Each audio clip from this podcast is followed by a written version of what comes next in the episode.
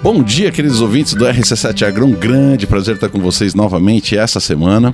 E no dia de hoje nós vamos entrar no mundo das pastagens, seja elas de inverno quanto de verão. Eu estou aqui com o doutor em produção vegetal, ele que é pesquisador do EPAGRE, já é sócio aqui do RC7 Agro, afinal de contas, tem uma inserção dentro desse mercado, desse mundo da pecuária de clima temperado, nessa da nossa região. É, eu quero apresentar então o Dr. Cassiano Eduardo Pinto. Seja muito bem-vindo, doutor. Bom dia, meu amigo Gustavo, bom dia, ouvintes do RC7 Agro. É um privilégio poder conversar com vocês nessa manhã. Antes da gente entrar no nosso tema, eu quero dizer assim que a gente está muito feliz é, porque o RC7 Agro está fazendo uma parceria com a estação experimental aqui da Epagre de Lages, onde que nós vamos estar tá promovendo alguns drops que vai estar tá trazendo a vivência é, do Cassiano da rotina do dia a dia dele como pesquisador dessa parte de, de, de, de, pastagens, né? Claro que ele vai trazer outros assuntos, coisas do dia a dia. Cassiano, como é que você está empolgado com esse projeto, não? Não, tudo, tudo ótimo, tudo bem. É, nosso papel na Estação Experimental de Lages, né, e a própria PAG, é levar conhecimento para dentro da porteira e trabalhar muito fora da porteira também, porque é um contexto de que nos afeta diariamente no cenário de, de preço dos produtos, de como aumentar a eficiência da produção. E é o que move Santa Catarina, né? Nós, como poder público, trabalha no agronegócio, então nós temos que fomentar dia a dia, que os desafios são crescentes e cada vez maiores, né? E é o que demorava antes, agora a gente brinca que antes vinha no, a vingança vinha a cavalo, né? Hoje ela vem no ritmo da internet. Mas é claro que não é, é de maneira negativa esse comentário, né? Mas sim que as coisas acontecem muito rápido. E um exemplo disso a gente está vivenciando, né? A cotação do, do preço do, do, do boi gordo, que é uma cadeia de valor aqui na Serra, né? Uh, Mudava-se muito rápido o preço, muito, muito lentamente o, te, o preço do boi gordo no, no passado, e hoje não. Semanalmente, diariamente, a gente está vendo alterações que refletem né, na, na rentabilidade dos sistemas. Então, cada vez mais importante eu aplicar conhecimento da porteira para ser mais eficiente nos meus processos produtivos. E conhecimento é o primeiro insumo quando a gente remete a, a isso, né? Pois é, a gente... Você sabe que, que eu não pensava, o, o universo da, da, da, pecuária de corte era um universo que eu não tinha muita, muita lida, né? E de fato o RC7 Agro me deu essa grande oportunidade de conhecer muitas pessoas. Há, há poucos dias, talvez uma semana, não me lembro de cabeça, teve aqui o professor Celso Pilati e o Jean Dalpisol, né? Nós vamos ter o, o seminário Sul Serrano. Eu agora esqueci o nome bem certinho de cabeça porque mudou por questões de direito autoral, mas na verdade é um seminário sulista de de pecuária de corte. Beleza. Eu estava ouvindo por, por, é. por, sinal o programa. E, e aí a gente vai aprendendo e vai entendendo como é diferente a pecuária que nós temos aqui na nossa região, Cassiano, para a pecuária de São Paulo para cima. Ou seja, muda a raça, muda o tipo de pastagem, muda a dinâmica, muda o tipo de cliente. É, é, é, incrível, ou seja, são, são duas pecuárias totalmente diferentes, né, Cassiano? Ah, absolutamente. Então, é, nós temos que ter muito em mente isso. E felizmente aqui nós temos a UDESC, temos a EPAGRE né, temos o IFSC Curitibanos do lado que fazem pesquisa voltada para a nossa realidade local e a gente tem conseguido fazer essa sintonia fina do que você muito bem fala, né? Então, na nossa macro-região, que eu chamo de macro-região, que envolve os campos de cima da Serra do, do Rio Grande do Sul e Santa Catarina, nós estamos com solos muito semelhantes, com uma temperatura distinta e que nos remete a um cuidado diferenciado quando a gente olha a pecuária de corte. E aí tem algo que eu chamo que é o efeito Globo Rural, que passou no Globo Rural vira uma febre em todo o Brasil. E claro, é um, é um canhão, né? O, a Globo e, o, e que fazem um programa maravilhoso de, de, tanto tempo. Mas a gente levar em conta sempre a nossa realidade local. De 90 geadas no inverno, quer dizer, tínhamos, né? Agora já está meio, tá meio mudado, né? Até esse ano, infelizmente, não tem o volume de frio que a gente esperava. Para pecuária isso pode ser bom, né? Porque é uma oportunidade de produzir mais biomassa de pastagem, mas para outras culturas como a fruticultura de clima temperado acaba penalizando, né? Carrapato está tendo problemas então, agora. Era exatamente esse ponto que eu ia né? te dizer O, desculpa até te cortar, Cassiano, depois é, já cortei, né? O pessoal até reclama assim que você está parecendo Faustão, invadindo o entrevistado, mas é que a gente se empolga, né? Mas, o Cassiano, o próprio Jean Dalpisol estava dizendo que, de novo, ano passado teve uma palestra sobre carrapato e esse ano vai ter de novo, Exato. porque já é um problema frequente, é um problema normal e que você tem que ter um manejo muito adequado, porque se tu entrar com um produto mais forte agora, tu não tem depois o que fazer mais tarde, né? E a falta de frio, que nem tu estava indicando, vai ser um agravante para o carrapato esse ano. Com certeza. Eu, eu, esse assunto eu deixo para os especialistas, né? não claro, é minha área, claro. eu sou agrônomo, né? Mas o carrapato tem sido um problema recorrente na região aqui, é, em função de resistência, né, de, de dos ingredientes ativos que estão no mercado e e esse, particularmente nesse inverno, a ausência de frio, que aí não. A geada, a geada é um fator de controle, né? De tudo, não só do carrapato, mas de insetos, de pragas, de, de lavouras. É, as passagens de verão ainda estão vegetando hoje. Então a gente tem a catena gigante, que é um material é, extremamente tolerante ao frio, ela está vegetando, está viva. É, um colega ali, Ulisses e equipe, tem um, um experimento com braquiária híbrida. Ela, ela morreu 90% do céu e, e 10% está viva e vegetando. Então, esses são fatores que mudam a dinâmica de manejo do pasto. Né? Então, perceba que isso nos impacta diariamente. O nosso, nosso propósito de assunto hoje, que são as pastagens de inverno e como gerir bem elas, é, ela tem um potencial de crescer absurdamente, né? porque a gente tem um volume de chuvas adequado, temperaturas mais altas, né? então consegue, eu consigo expressar um potencial de crescimento maior. Então, do ponto de vista da, pra, da pecuária para pastagem de inverno, está ótimo. Ótimo mesmo. Então, esse, essa é a chave do, essa é a chave do, do sucesso, né? Produção de alimento em quantidade e qualidade. Pois é, Cassiano, se há uma coisa que, que, que se tornou uma realidade na nossa região foi a integração lavoura-pecuária, né? E, e nesse mesmo caminho, a gente tem que entender que o pecuarista ele deixou de ser só alguém que se preocupava com o gado e passou a ser um cara que se preocupa com a terra. E aí entra exatamente a, a tua área de, de, de, de conhecimento, né? O cara virou um agricultor de, de, de, de pasto, um produtor de, de, de gramíneas, enfim, de, de, de leguminosas, de uma composição ideal para o sistema nutritivo do, do, do, do, do gado, né, Cassiano? Claro. É, e nesse sentido, quando a gente a gente está mudando o conceito, né? Cada vez mais mudando conceitos e, e nesse aspecto eu devo levar em conta o sistema produtivo. Então, a fase de inverno que eu vou ter azevém, aveia e os animais pastejando vai impactar diretamente a cultura de verão.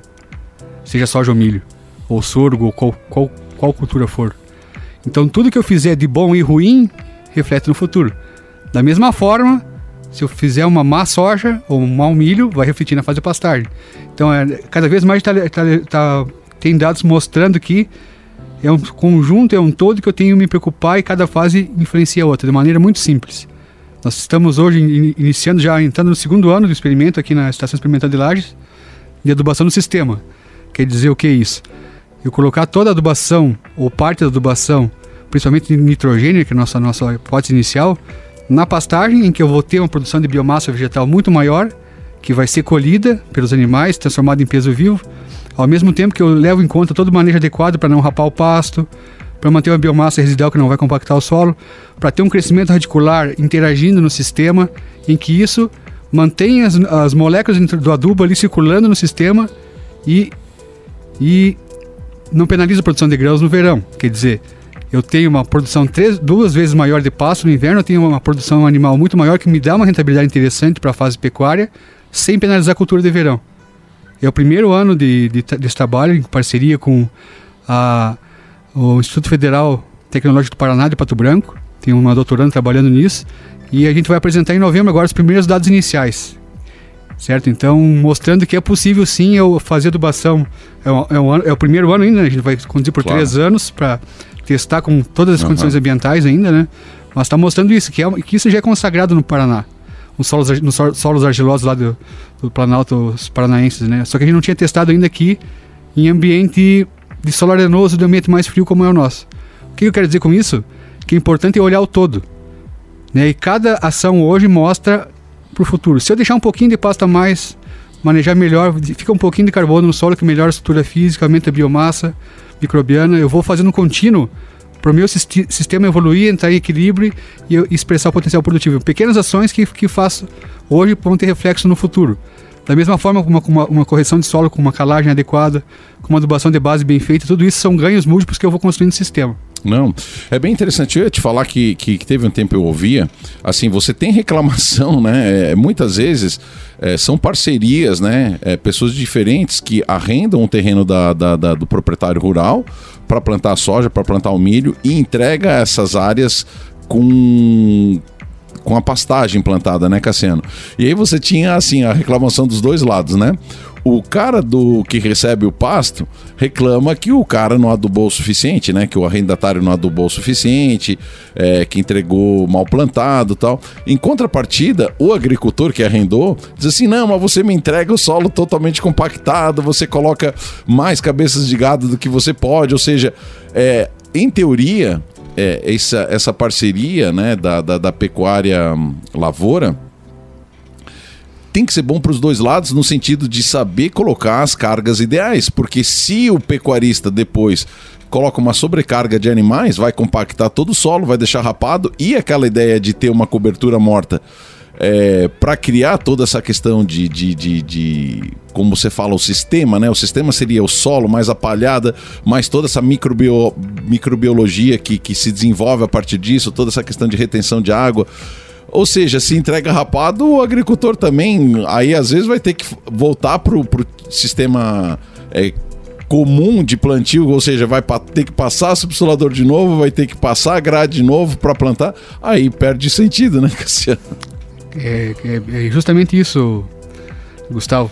E aí nós temos um, evento que eu quero fazer o convite mais, mais perto dele, em novembro, será o Simpósio Internacional de Sistemas Integrados de Produção Agropecuária. E o que, que quer dizer essa, esse nome complicado? Em 2010, a FAO elegeu os Sistemas Integrados de Produção Agropecuária, que é colocar o animal junto com, com a, a lavoura, seja grãos, seja horticultura, seja fruticultura, seja florestas, né? Que é que aí seria floresta, grãos inicialmente, depois pasto, elegeu como alternativa para para manter os serviços ecossistêmicos, para produzir alimentos de forma sustentável e atender uma grande demanda da humanidade que é alimentar 9 milhões de pessoas em 2050. Não, a FAO, a FAO colocou esse carimbo nos sistemas integrados. Mas justamente desde que eu faça o manejo adequado. De ajustar a carga, de manter a altura do pasto, porque o animal é um. O animal é um reciclador de nutrientes. Claro. Do bovino. Claro. Então ele é capaz de pegar uma biomassa que para nós não tem o valor, a gente não consegue digerir a proteína do azevém, não consegue digerir a proteína do campo nativo de qualquer pasto.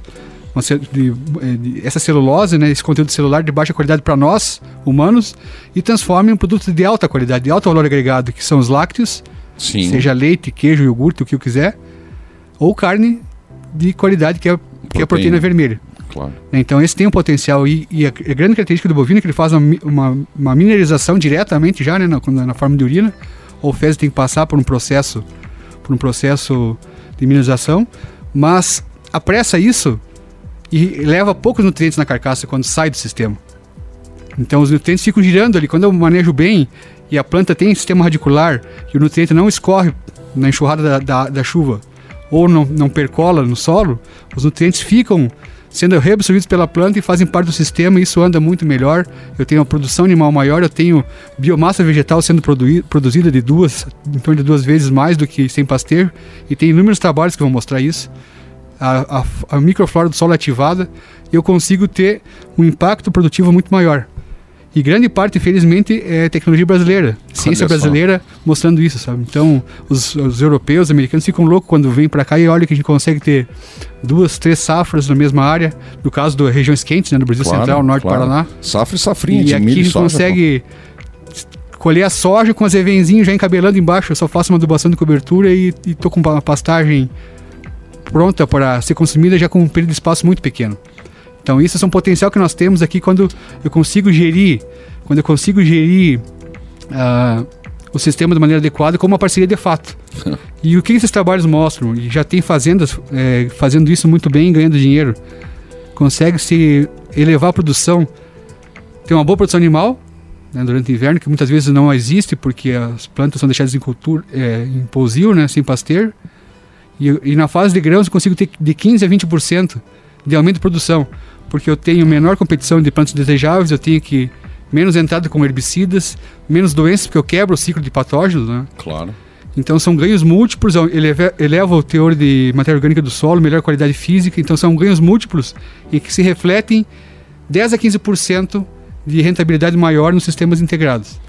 E aí, num cenário que nós estamos vivendo hoje, de custos crescentes e ainda os preços das commodities num viés de baixa, nessa economia de livre mercado que nós vivemos, quer dizer que eu tenho mais chances de colocar mais garopas no meu bolso. Agora o Lobo, o Lobo Guará, né, 200 reais.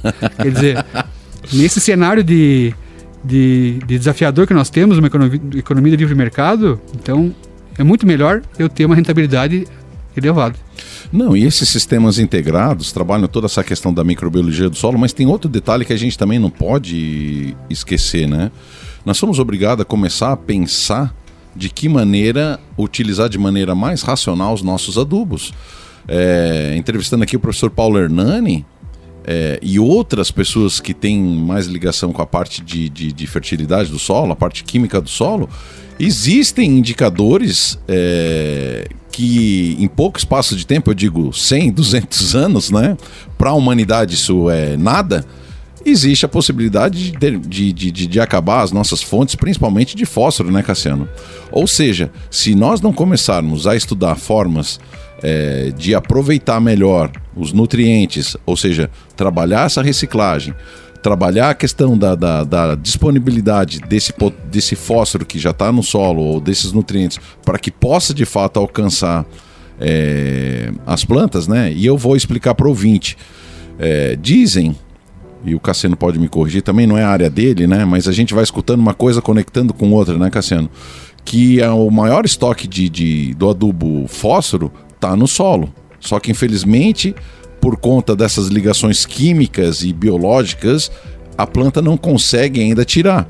E que o grande desafio dos próximos estudos, principalmente para a área de solos, ele caminha nesse sentido, de tentar dar mais racionalidade à utilização dos adubos, né? Através desses, desses sistemas integrados que, que, que o amigo acabou de falar, mas de estar tá desenvolvendo produtos é, para que esse nutriente, e entre os outros principais, pelo menos os macronutrientes, estejam cada dia mais disponíveis para as plantas, né? Porque é algo preocupante, né, Cassiano?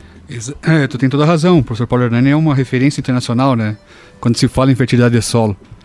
E exatamente isso. Solo, solos naturalmente têm alta quantidade de fósforo, mas é um fósforo não disponível para as plantas. Que está preso nos minerais do solo, está preso na, nas argilas. E aí a gente acaba sendo sendo forçado a adubar para ter esse nível de que as plantas necessitam, mas isso é construído ao longo do tempo. Então essa é uma questão chave, como eu vou construir a fertilidade do solo ao longo do tempo? E fazendo o sistema pagar isso, fazendo a minha rentabilidade com pecuária, com lavoura, com grãos ou com fruticultura pagar essa conta e eu vou construindo isso ao longo do tempo. E chega num, num nível em que eu vou poder simplesmente colocar uma pequena quantidade só do alimento mais limitante. E é isso que nós desejamos. Então, realmente, esse é o nosso desafio nesse cenário atual, né? Então, falando um pouco da... A gente veio aqui hoje falar das pastagens, né? Do, de como é que tá, como está a minha produção de pastagem. Então, nesse ambiente que a gente está vivendo hoje, de pouco frio, chuvas adequadas, faltando um pouco de sol, mas é característica da nossa região, né? Um tempo mais nublado. Eu tenho potencial, a gente está medindo ali potencial de crescimento nas pastagens na Epagre de 50 a 110 quilos de matéria seca por hectare por dia.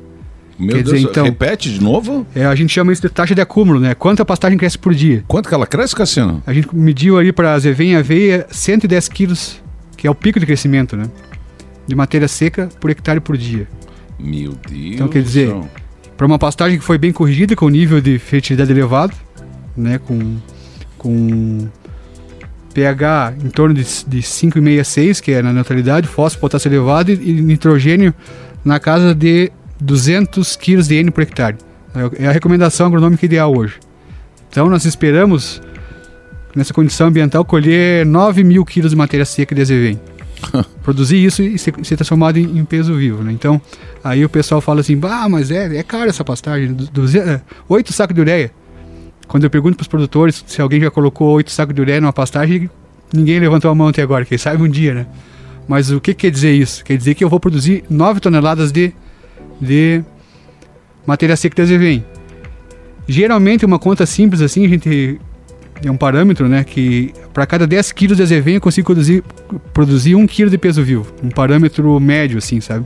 Aham.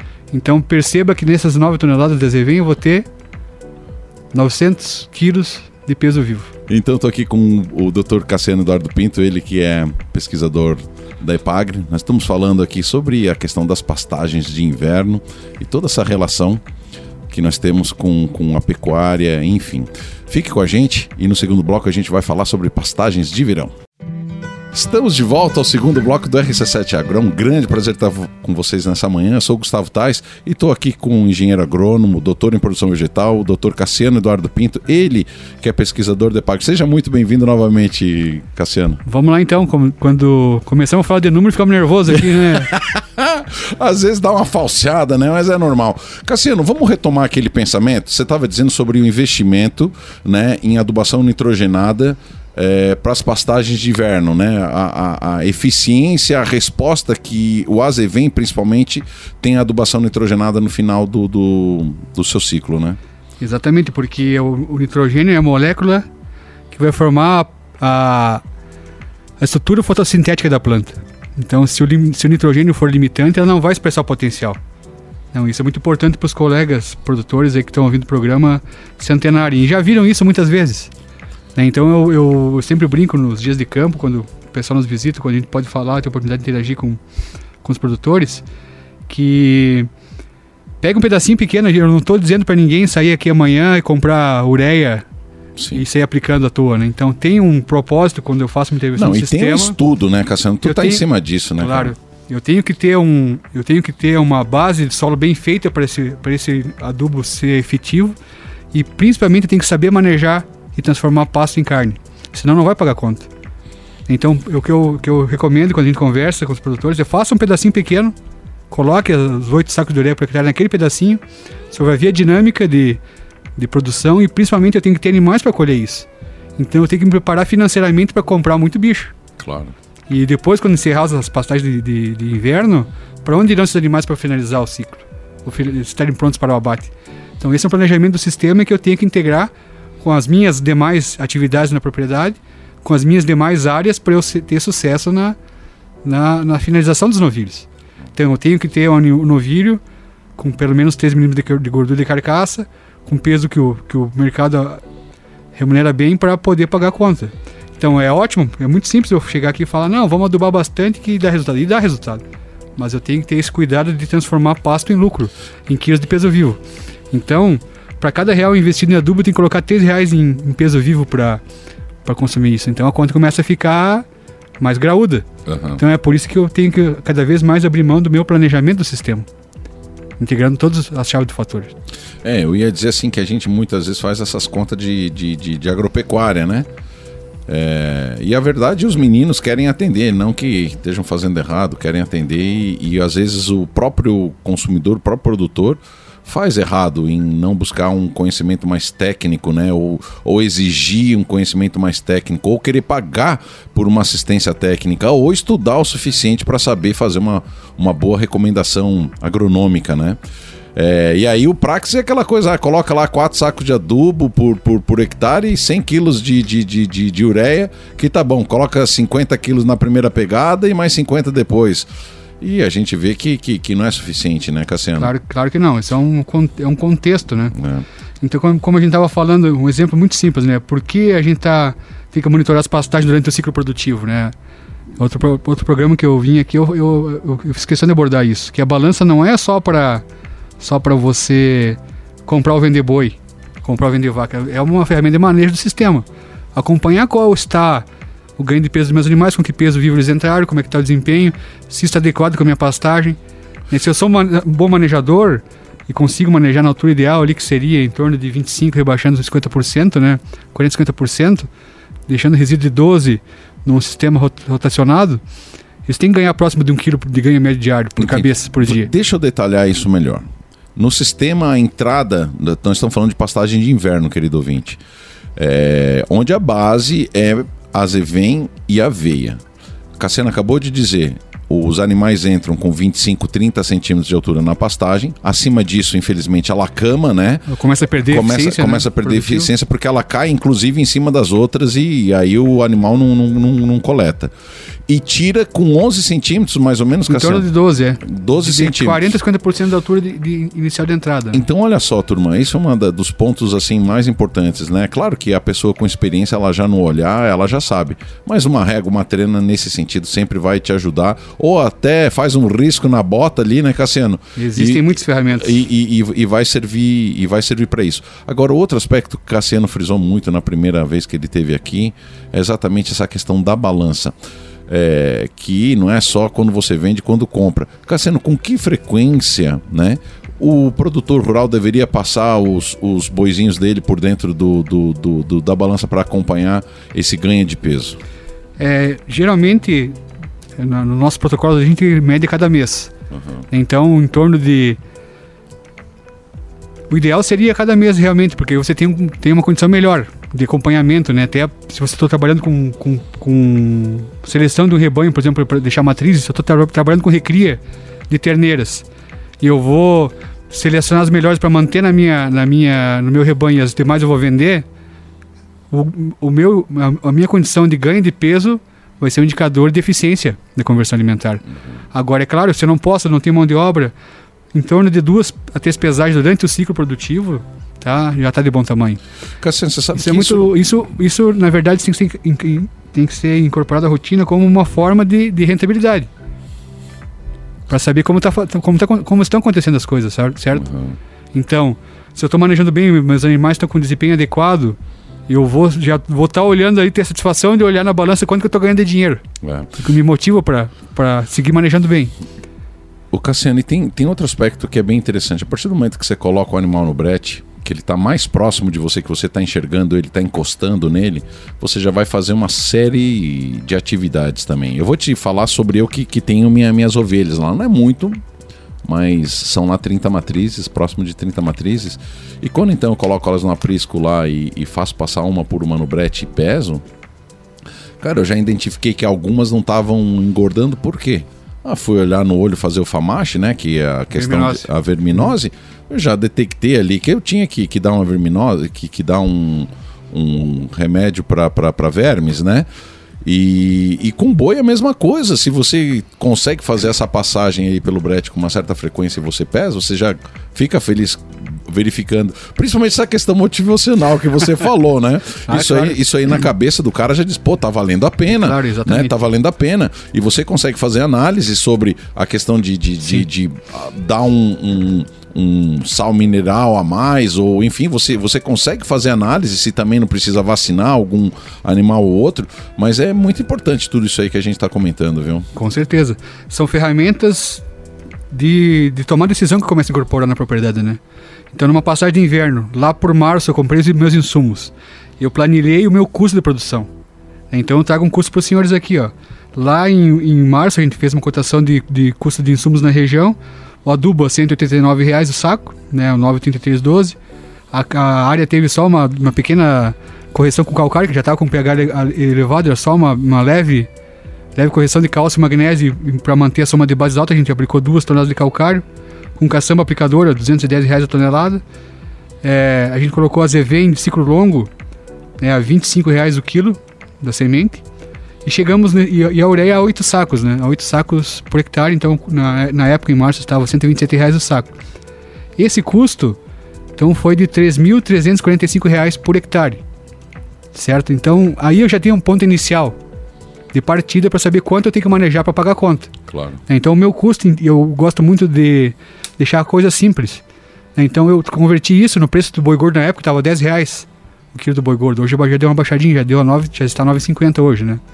É, então, eu, te- eu tenho, na- eu tive em março um custo de implantação de 3.345 reais ou 335 quilos de peso vivo. Então, eu já saí sabendo que eu tenho que produzir 335 quilos de peso vivo para pagar para empatar. empatar.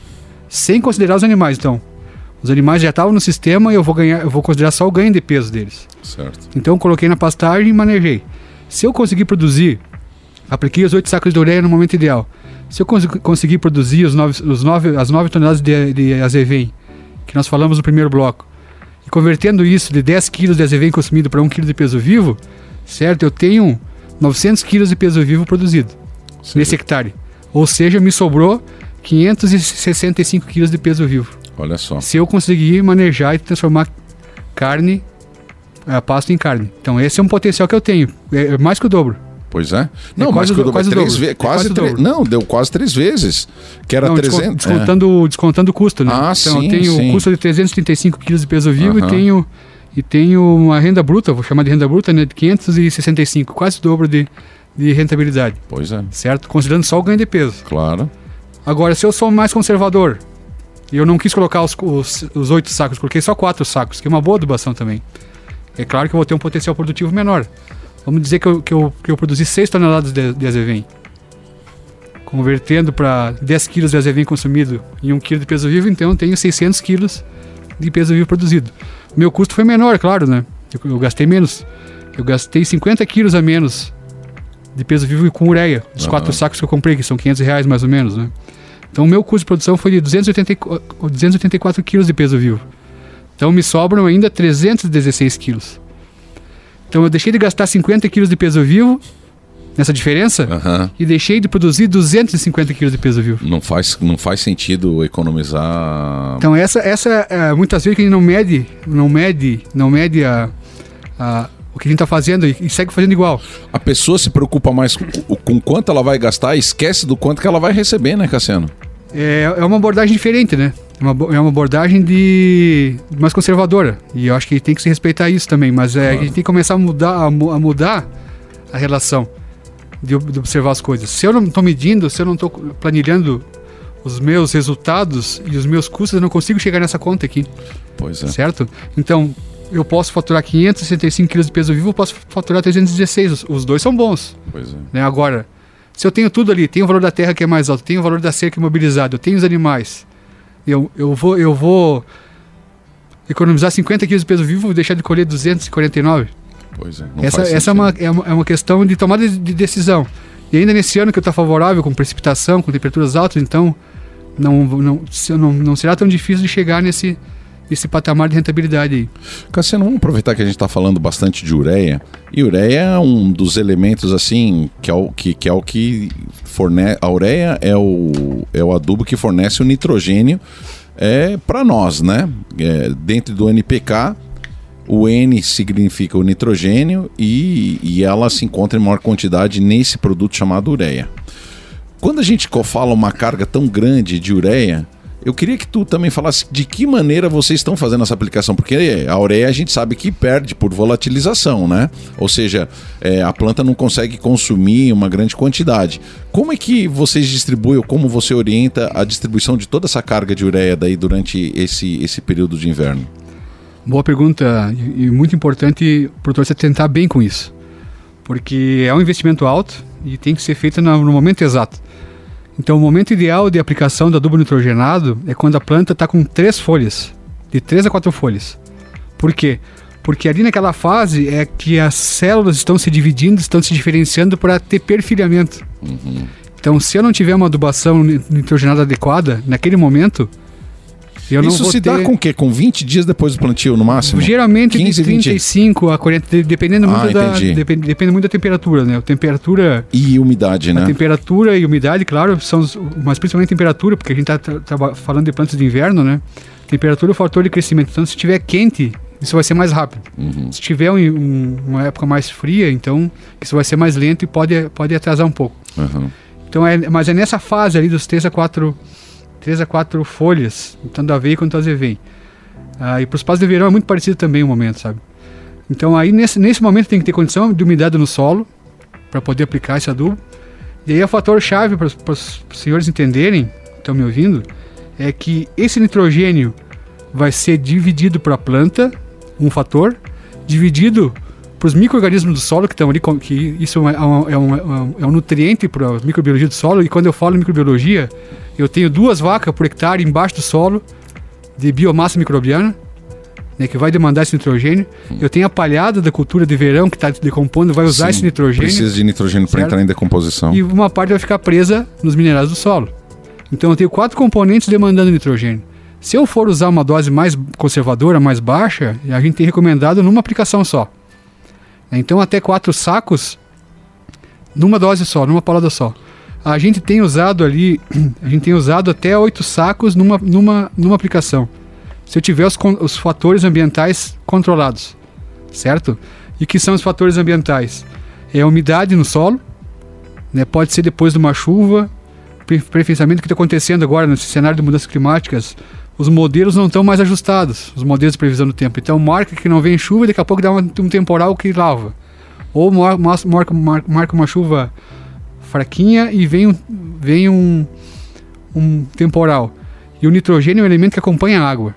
Então onde a água for, o nitrogênio vai junto, ele não se, se fixa muito, com exceção disso que eu falei.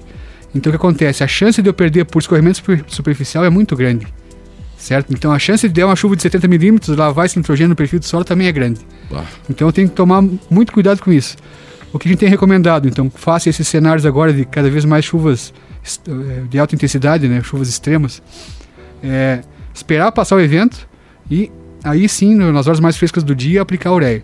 Até com um sereno grosso, assim, um sereno forte, é suficiente. Na, nesse experimento de integração lavoura-pecuária, a gente está medindo as, as perdas ali de, de principalmente por volatilização. E são muito pequenas. Na nossa condição aqui, de temperatura mais baixa no inverno, de. Olha só. Pouca, não chega a 2% de perdas.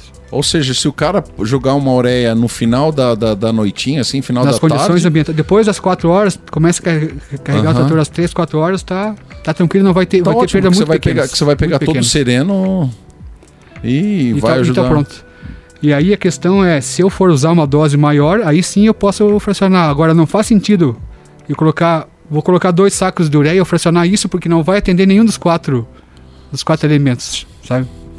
Que, não, que e o antes. importante desses quatro elementos dois deles também vão estar tá liberando aos poucos. Aos ou poucos. seja, se ficou é, na palhada, ou na parte que está em processo de decomposição do solo, e sempre tem é, o nitrogênio foi absorvido ali no processo de decomposição, após mineralizar, vai estar tá disponibilizando aos poucos essa ureia. Cara, para mim foi uma grande aula, porque eu pensei que. Ah, eu, eu, fiz essa pergunta pensando que tu ia me dizer, Gustavo, fraciona em quantas mais vezes for possível.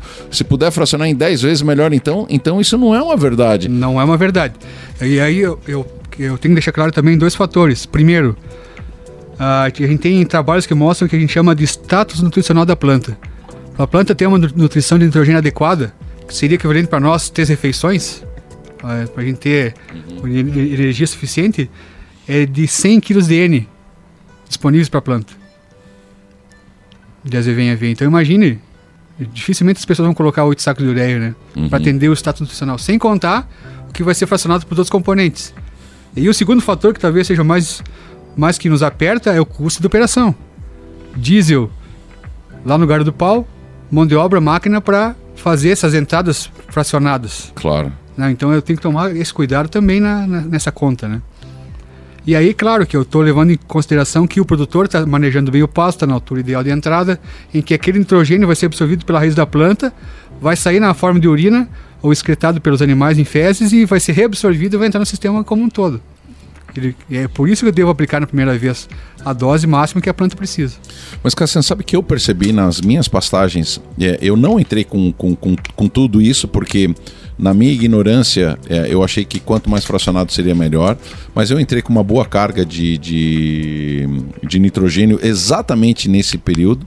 E vou te dizer, estou surpreso com a cobertura é, dessas gramíneas na questão do perfilhamento. Nas lavouras que eu vi, uhum. que eu fazia no outro ano, muitas vezes eu acabava esperando muito. Eu só é, fazia adubação nitrogenada depois do, prim do primeiro pastejo, ou seja, deixava ela chegar a 20, 20 centímetros, 20 e poucos centímetros, largava para o primeiro pastejo e depois então que eu fazia adubação nitrogenada. E esse ano eu segui a recomendação do, do, do ATEG e quando estava com três folhas, é, eu fiz adubação nitrogenada e senti muita diferença exatamente nesse aspecto que tu diz, o perfilhamento, ou seja, a toceira ficou muito grande. Tanto é que eu quis fazer uma coleta de solo agora por esses dias para já preparar para as lavouras de verão e não tinha espaço vazio para colocar o trado. Exatamente, porque porque no momento de diferenciação celular a planta vai a planta tem entre aspas comida, né? E ela vai diferenciar células para aproveitar aquela comida e crescer. Cassino, eu quero te dar aí 30 segundos para tu fazer tuas considerações finais e já fica aqui uma agenda, da, acha já uma, uma, uma brecha na tua agenda só para a gente falar sobre pastagem de verão que nós ficamos devendo isso para o nosso ouvinte no dia de hoje. Perfeito, não, a gente está com essa parceria aí com, com a Estação Experimental de Lages com o EPAGRE para fortalecer o agronegócio catarinense, né? Então a gente vai estar sempre aqui com vocês para construir conhecimento para o futuro. A gente está começando agora, né? Mas tem uma longa caminhada aí. E toda decisão tem que ser tomada com firmeza, com propósito, para saber o que está fazendo para caminhar para a pecuária do futuro. Esse é o nosso, nosso ideal.